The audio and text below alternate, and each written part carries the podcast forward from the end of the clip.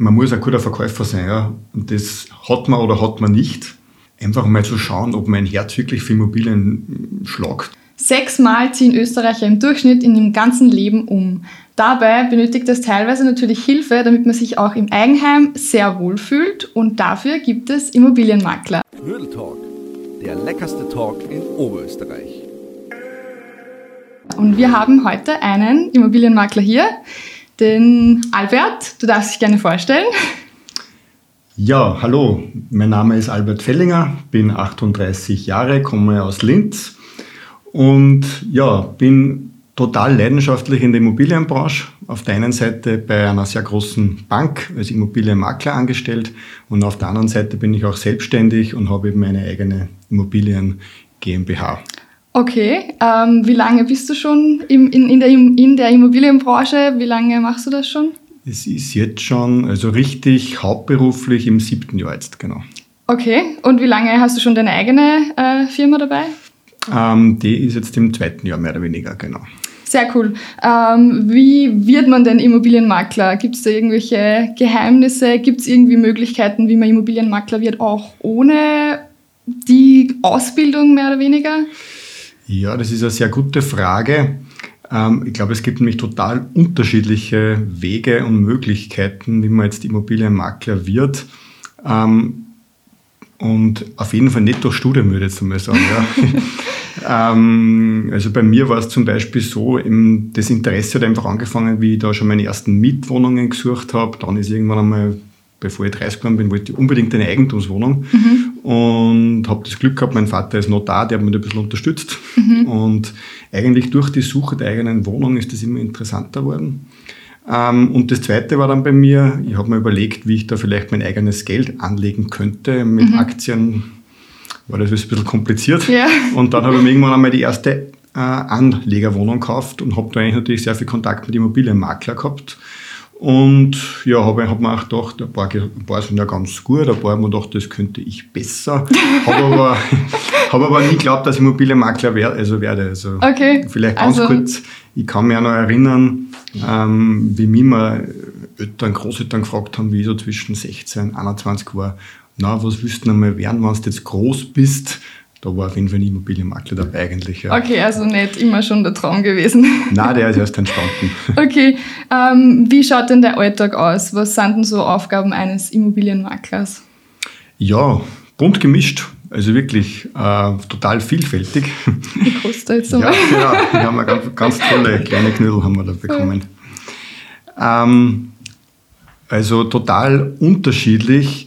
Es kommt nämlich darauf an, äh, wie viele Immobilien man ja eigentlich jetzt überhaupt hat, gerade zum Verkaufen, mhm. ja, weil das total Entscheidende ist und das wissen vielleicht Außenstehende jetzt nicht. Ich muss ja zuerst einmal eine Immobilie, eine Wohnung, ein Haus, ein Grundstück hereinbekommen. Das heißt, ich muss jemanden, einem gewerblichen Bauträger jetzt zum Beispiel, oder auch irgendeiner Privatperson, äh, das Vertrauen schenken, dass man eher einen Auftrag gibt, dass ich seine mhm. Immobilie verkaufen kann. Ja. Und je nachdem, wie viele Immobilien ich gerade, sage ich mal, im Pouvoir habe, so gut sind so 10 bis 20 vielleicht, ja, mhm. die kann ich dann eben herzeigen, aufbereiten und auf der anderen Seite dann wieder akquirieren. Mhm. Und das Tolle ist, man kann sie eigentlich einen Tag völlig frei gestalten. Das ist auch, das stehe ich total. Also es tut sich natürlich wahrscheinlich mehr am Wochenende, weil heute halt die meisten Leute wahrscheinlich besser Zeit haben für Besichtigungen, oder? Ja, ja, auf jeden Fall. Also das Schöne ist, am Wochenende haben die meisten Zeit, dass sie im Internet die Immobilie suchen. Stimmt. Das heißt, man freut sich dann immer, wenn man dann am Montag oder vielleicht sogar schon immer am Sonntag immer reinschaut in die Mails, wie wir das so anfragen ja. insgesamt. Mhm. Montag geht dann wahrscheinlich immer viel. Ja, wie kommt man dann zu Objekte? Weil das ist natürlich sehr ausschlaggebend. Wie geht man da auf eventuelle Eigentümer zu? Mhm. Gibt es irgendwelche Tipps oder Tricks? Und das ist der springende Punkt, das ist nämlich das, die größte Herausforderung, mhm. ja, weil jeder glaubt Immobilien, ich glaube, es ist ja gerade wieder so ein bisschen ein Insight für Immobilien mhm. oder man hört das ja öfter, ja. Und die größte Herausforderung ist aber auch die, zugleich die größte Chance, dass man eben tolle Immobilien hereinbekommt. Ja. Und mit tolle Immobilien meine ich jetzt nicht immer nur ein Penthouse irgendwo in Linz mit über einer Million, mhm. sondern das sind auch oft einfach verkaufbare Wohnungen oder mal ein ganzes Projekt. Ja. ja. Und das Entscheidende ist da auf jeden Fall, würde ich sagen, auf jeden Fall natürlich ein gutes Netzwerk. Mein Vorteil ist, ich komme von einer großen Bank, da ist schon mal ein Netzwerk gegeben mhm. und dann nur ein, Netzwerk natürlich von Notare, Rechtsanwälte, Versicherungen und dann entscheidend natürlich das Folgegeschäft. Ja. Mhm. Weil wenn ich eine Immobilie habe, die zeige ich vielleicht 10 bis 20 Mal her und die meisten, die eine Immobilie bei mir besichtigen, haben vielleicht wieder eine Immobilie zu vermieten oder im Idealfall zu verkaufen. Mhm. Und wenn ich mich da gut ausstelle, geschickt ausstelle, wollen die vielleicht, dass ich dann ferner wieder tätig werde. Mhm. Ja, das ist so ein allumfassendes Netzwerk. Genau, ja, genau, man weiß nie, wie man so trifft. Ähm, wie hat sich denn dein Beruf verändert im Zeitalter vom Internet? Also mit Willhaben und Co. Wie hat sich das auf mhm. Immobilienmakler mhm. ausgewirkt? Ich glaube, das gilt jetzt für alle Branchen. Es hat sich in diesem stetigen Wandel absolut. Ähm, ich sehe das eigentlich total positiv, weil der Arbeitsalltag für einen Immobilienmakler wird prinzipiell einfacher ja, durch mhm. das ganze Digitale. Es gibt so viele Tools, auf das will ich gar nicht jetzt eingehen, aber es ist auf jeden Fall viel einfacher. Mhm. Ähm, entscheidend, glaube ich, ist, dass sich auch die Qualität weiterhin durchsetzen wird. Das heißt, wie man jetzt eine Immobilie aufbereitet, wirklich mit einem tollen Auftritt, mit guten Fotos, mit einem ansprechenden Exposé-Text. Ja. Ähm, und das Wichtige ist auch, ich glaube, der Beruf des Immobilienmaklers oder auch mit Immobilien, den wird es immer geben. Ja. Also der ist nicht ersetzbar durch irgendwelche Roboter, ja. weil ich glaube, ich will schon einen persönlichen Bezug und ich brauche ja jemanden, der mich aufklärt und mir dann die Wohnungen oder wie auch immer herzeigt. Aber vor allem junge Menschen zum Beispiel, die suchen dann natürlich im Internet nach provisionsfreien Wohnungen und so. Wie ist da so? Ach so, suchen die, die nur noch provisionsfrei? Naja, wenn man jung ist, hat man natürlich, das will man sich natürlich Geld sparen. Es kommt darauf an, ob jetzt eine Mietwohnung suche oder Eigentumswohnungen. Ja, ja. Das ist ja.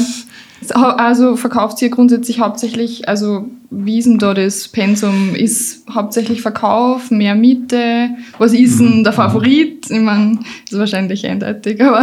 Wir verkaufen natürlich lieber, ja, aber genau. wir dann auch genauso vermieten, weil das Mietgeschäft darf man nicht unterschätzen. Ja. Das ist trotzdem ein sehr sicheres Geschäft und es geht am meisten schneller, ja. ja. Und es gibt ja in Österreich jetzt eine Gesetzesänderung, dass ab 1.1.23 die Wohnungen sowieso quasi provisionsfrei sind für einen Mieter. Für einen Prinzipiell, es gibt genau. das Bestellerprinzip. Ja. Genau. Also dann ist das dann vielleicht ist vom Mieten her einfacher. Genau. Ja. Aber natürlich, äh, es ist auch ein Vorteil für einen, für einen, für einen Endkunden, der tut sich viel einfacher, wenn der, der hat seine Suchwünsche auf Willhaben auf ImmoScout gespeichert und kriegt mhm. automatisch in die Handy-App äh, wenn eine neue Immobilie online ist. Ja. Und der größte Konkurrent für einen Immobilienmakler an und für sich ist ja auch nicht mehr vielleicht ein anderer Immobilienmakler, sondern der größte Konkurrent ist dann ja auch vielleicht der private Verkäufer, der mal dann einfach selbst versucht, auf mhm. Willhaben und Immobilien-Scout seine mhm. Wohnung anzubieten. Die Frage ist halt, ist das sinnvoll? Ja, man, die Zeiten waren nicht so gut. Es hat vielleicht auch ein privater Immobilie verkauft, indem man sieben schiefe äh, Handyfotos eingestellt hat mit ein paar Rechtschreibfehler. Ganz übertrieben jetzt. Ja. Aber ja, also es, ähm, man kann da aber auf jeden Fall, wie, gesagt, wie ich schon gesagt habe, die Qualität setzt sich auf jeden Fall durch. Und ja. ja, eher hilfreich. Wie ist das mit der Provision, auch gerade jetzt mit der Gesetzeslage, die jetzt dann 2023 kommt? Meine, wirkt sich das irgendwie auf auf das aus, auf das Finanzielle. Mhm. Wie ist das da grundsätzlich mit der Provision für Menschen, die gar keine Ahnung davon haben? Wie funktioniert das? Wie verdienst du dein Geld?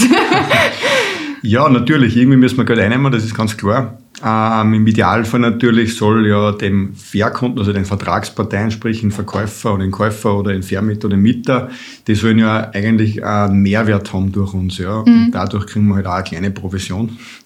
Da klären wir aber ganz genau aus. Also beim, auf, beim Kauf sind es zum Beispiel eben meistens, wenn es jetzt von einer Schwelle überschritten wird, sind es 3% plus Umsatzsteuer. Mhm. Und bei der Miete sind es jetzt bis Jahresende noch, ja, kommt darauf an, wie lang der Mietvertrag geht. Gewerbe ist ein bisschen mehr, aber ich mhm. rede jetzt von der privaten Immobilie, die ist, glaube ich, interessant. Meistens ein oder zwei Monatsmieten waren es bis jetzt, aber das soll eben dann anders werden. Ja, ja. Und wie viele Immobilien hast du denn schon verkauft? Gibt's da, hast du da irgendwie eine Liste, wo du das genau führst? Oder? Ja, natürlich habe ich Listen, aber ich weiß jetzt nicht die Anzahl genau. insgesamt. Ja. Aber nein, lass mich kurz überlegen, also es waren sicher schon viele, viele hundert. Ja. Ich sage mhm. mal im Jahr, nein, im Monat sind es vielleicht so vier bis sieben, acht mhm. Immobilien, also vermittelte Immobilien. Das sind okay. wahrscheinlich so 8% verkauft und vielleicht 20% vermietet, ich schätze mhm. jetzt mal so circa. Mhm. Aber es sind schon sehr, sehr viele gewesen und war eine lauter tolle Geschichte. Jede Immobilie ist ein Unikat. Ja. Und es kommt halt nicht nur immer auf die, die Anzahl der Immobilien drauf, es kommt ja immer auf den Gesamtkaufpreis jetzt von einer Immobilie drauf an, wer Ja. das Ja. bemisst sich die Progression. Auf jeden Fall. Ähm, was gibt es denn für Herausforderungen grundsätzlich als Immobilienmakler? Was sind denn wirklich so die größten Herausforderungen in deinem täglichen beruflichen Alltag? Ja, Herausforderungen ist, ist was Positives einmal für mich. ähm, Herausforderungen, das habe ich auch eingangs gesagt, die größte Herausforderung ist, dass man tolle Immobilien kriegt zum Verkaufen. Das heißt, dass ich genügend Immobilien anbieten kann, weil sonst habe ich ja kein Geschäft. Ja. Das ist einmal die größte Herausforderung. Und im Idealfall sind natürlich die Immobilien, die man dann auch vermitteln darf, haben auch einen guten Preis, weil ich kann ja theoretisch Wunschpreise hineinschreiben ins Internet und das ist ja, glaube ich, eine ganz eine große Gefahr. Und das ist ein entscheidendes, ein entscheidendes Merkmal von einem Immobilienmakler, dass der einfach eine extrem gute Marktkenntnis hat und dass er dann jetzt auch eine Wohnung, ein Haus, ein Grundstück so gut einschätzen kann, dass er es weiß, zu dem Preis kann er es verkaufen und der Verkäufer ist auch zufrieden, weil er wirklich einen super Preis kriegt und der Käufer freut sich auch, weil er halt dann die Immobilie kriegt und nicht irgendeinen zu einem Preis, der was für den auch noch fair ist. Ja. Das Ja. ist die Herausforderung. Okay. Ähm, wie ist denn das grundsätzlich für junge Menschen? Weil ich glaube, grundsätzlich für junge Menschen interessieren sie für Makler. Also ich habe auch kurz überlegt, dass ich Okay. mal in die Immobilienbranche gehe, ähm, weil es grundsätzlich voll interessant Ja. ist und weil man immer wieder aus seiner Komfortzone kommen muss. Aber wie ist denn das? Weil als junger Mensch wird man da wahrscheinlich eher nicht oft oder öfters nicht so ernst genommen. Hast du da irgendwie Erfahrungen gemacht, dass sich das schon auf den Beruf, Beruf auswirkt? Gibt es da irgendwelche persönlichen Erfahrungen? Es ist auf jeden Fall für einen Jungen eine größere Herausforderung, ja. Aber es sind auch wieder Chancen auf jeden Fall vorhanden, weil ein Junge tut sich viel einfacher mit neuen Medien, mit, die- mit, der- mit, mit dem Handy, mit dem, mit dem Computer, er kann vielleicht sogar tolle Filme machen. Aber man muss natürlich einmal überlegen, wem gehören denn in Österreich Immobilien? Und das sind meistens natürlich jetzt nicht mehr die ganz die Jungen, die da jetzt eine Wohnung vielleicht oder ein Haus verkaufen wollen. Und das, die Vertrauensbasis muss natürlich auch passen und vielleicht gibt man dann eher jemanden das Vertrauen, der vielleicht schon ein bisschen älter ist. Ja. Also ich habe ein bisschen einen längeren Bart wachsen lassen. Aber es war für mich am Anfang auch immer irgendwie komisch, wenn dann, obwohl ich alles richtig gemacht habe, dass dann ich vielleicht ein, zwei Absagen gekriegt habe. Ja. Ähm, weil haben, na, du bist doch so jung, ich traue das gar nicht zu, dass du mein Haus verkaufst. Kriegt man das schon gesagt? Das habe ich ganz am Anfang auch zweimal gehört, ja. Okay. gedacht, das kann so nicht sein. Jetzt. das Also- ist, ja, ja. aber auf der anderen Seite, also wir haben auch ganz tolle, wir haben, mehrere tolle Junge bei uns im Team und die machen das total frisch und dynamisch und stehen dazu, dass man auch jung ist und ich glaube, man muss ja die Jungen auch eine Chance geben Mhm. und die machen das oft wirklich hervorragend, ja. Gibt es irgendwelche Tipps, gerade für junge äh, Menschen, die sich vielleicht in die Richtung entwickeln wollen, was man anders machen kann, Mhm. dass man da vielleicht weniger abgelehnt wird? Man muss ja nicht gleich sofort das Immobilienmakler anfangen, glaube ich. Es gibt ja, Ja. Immobilien, das ist ja so ein, äh, eine große Bandbreite. Ja. Es, es muss ja, ich sage mal, irgendwer die Immobilien einmal entwickeln, ja, als Bauträger, vielleicht kann man da auch mitarbeiten. Ähm, Es gibt eine Hausverwaltung, es muss wer finanzieren und äh, wir haben auch, man kann einmal im Assistenzteam am Anfang anfangen und eigentlich ist es sehr schön zu sehen, wenn man mal, sage ich mal, da irgendwo anfängt, dass man sich dann auch zum Immobilienmakler hocharbeitet. Ja. Ja. Aber es gibt so ein breites Spektrum bei den Immobilien und ja. Ja, und wenn jetzt irgendwer sagt, okay, passt, ich bin jetzt 20, ich möchte unbedingt Immobilien verkaufen, gibt es da irgendwelche Tipps, die man gerade als Junger beachten kann, dass man da vielleicht einen einfacheren Start hat? Mhm, mhm.